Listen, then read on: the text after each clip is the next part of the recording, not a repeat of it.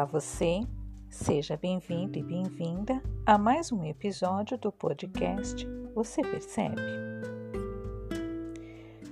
No campo dos relacionamentos, na maior parte do tempo, a imaginação é um perigo. Por quê? Porque na mente e no papel tudo cabe. E normalmente a nossa imaginação tende a transferir para o outro as nossas idealizações as nossas lacunas emocionais. E a realidade quase sempre é outra bem diferente, né? Daí surgem os desencontros, as decepções e até coisas mais graves. Nesse quesito, homens e mulheres têm suas particularidades e, apesar de usarem a imaginação de formas diferentes, ambos quase sempre cometem o mesmo erro Ambos enxergam no outro o que eles querem ver e não o que é.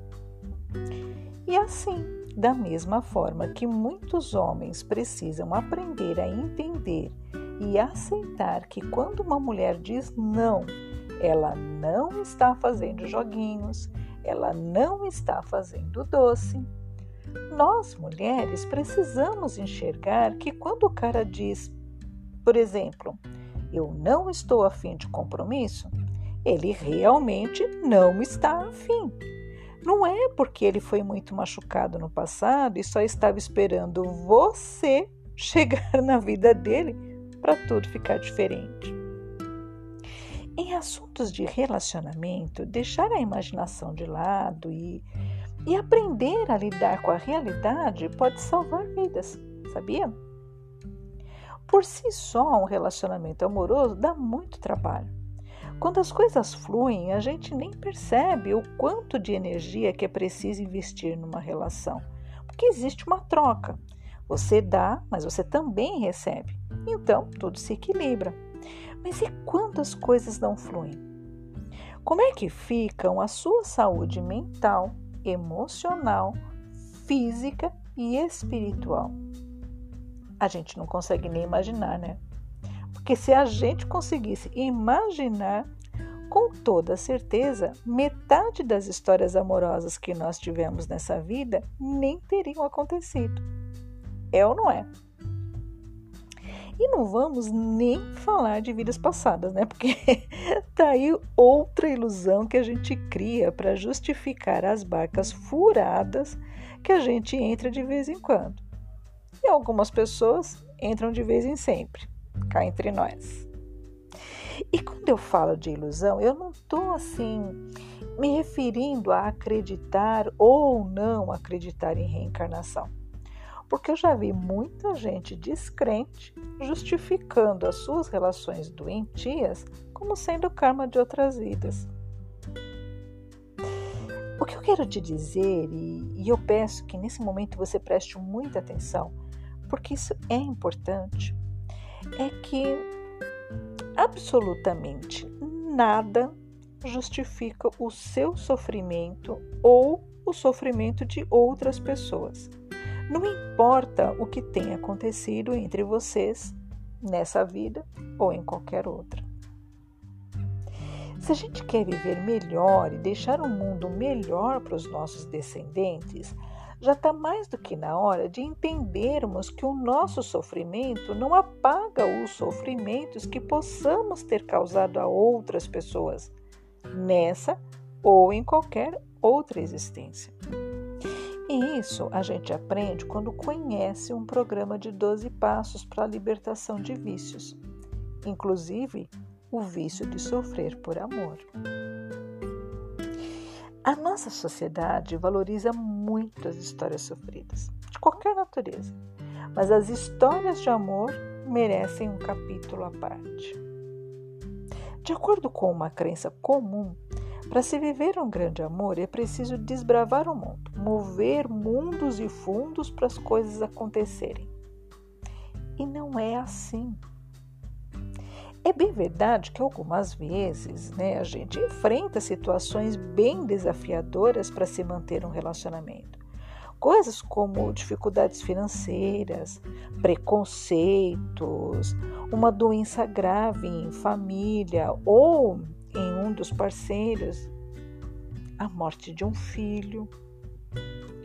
Nessas horas, se não houver sintonia entre os parceiros, se ambos não tiverem a sua história em comum como prioridade, a coisa degringola mesmo.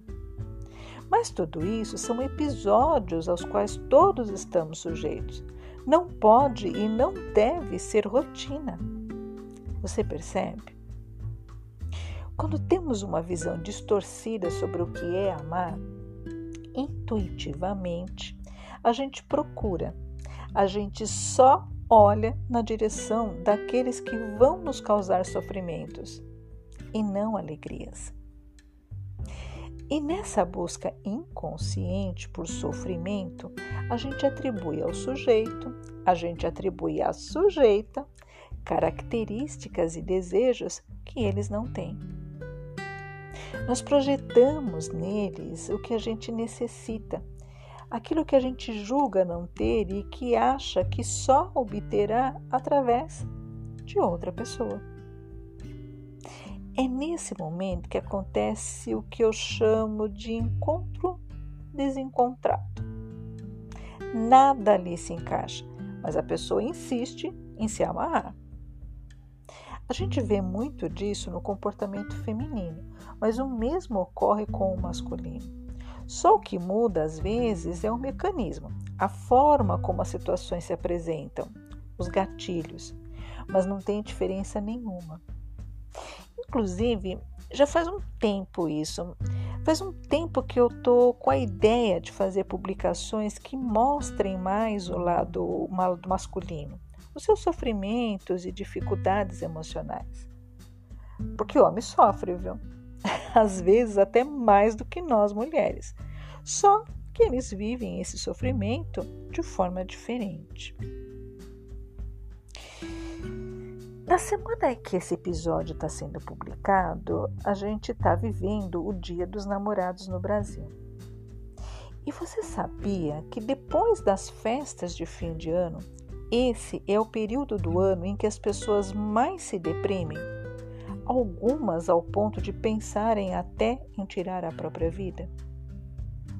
E por causa desse sentimento de solidão, do vazio interno que muitas pessoas carregam, elas topam qualquer coisa, até transferir para alguém um temperamento, uma personalidade idealizados.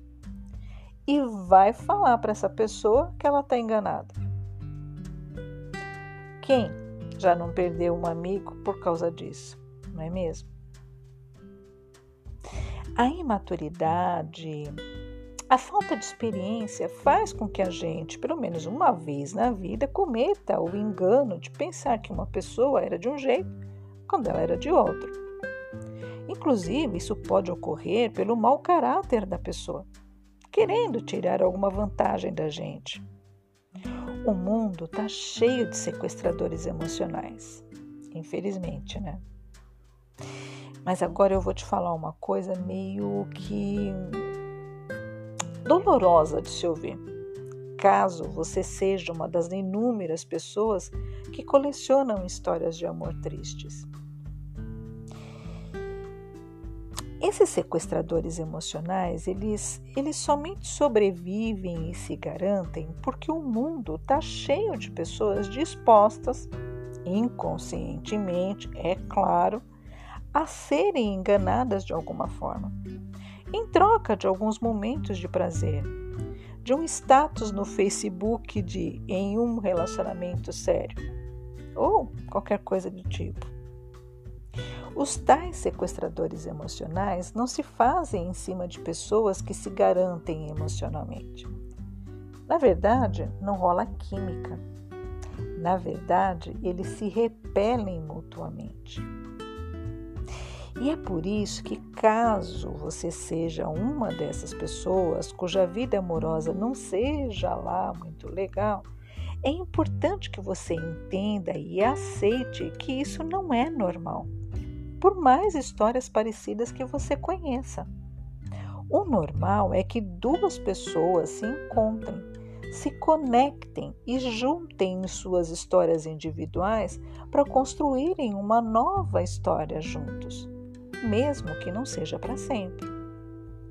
Mesmo que um relacionamento dure, vai, um ano, se durante esse período aquelas duas pessoas foram verdadeiramente felizes, se elas se respeitarem, se doarem um ao outro, tudo valeu a pena. A gente cumpre o luto do término do relacionamento de cabeça erguida e, no momento certo, podemos recomeçar, mais fortalecidos, inteiros e não faltando pedaços. Porque quando o outro partiu, ele levou só o que era dele. O que era seu ficou com você.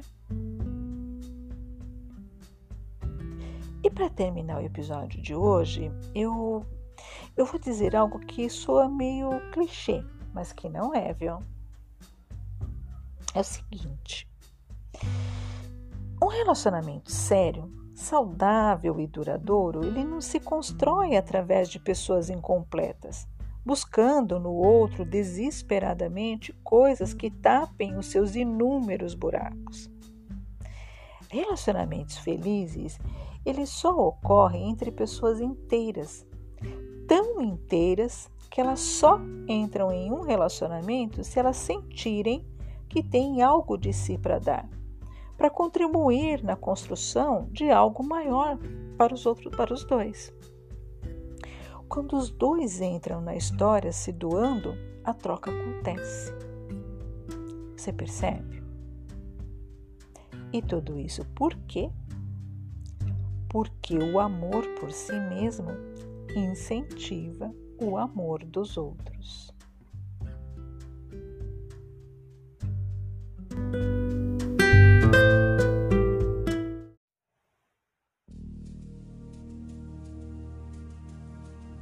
Se você ficou curioso sobre esse e outros assuntos a respeito do comportamento e das relações humanas, do autoconhecimento e das terapias holísticas, me siga através das redes sociais, em Facebook, Instagram, LinkedIn e agora também pelo YouTube.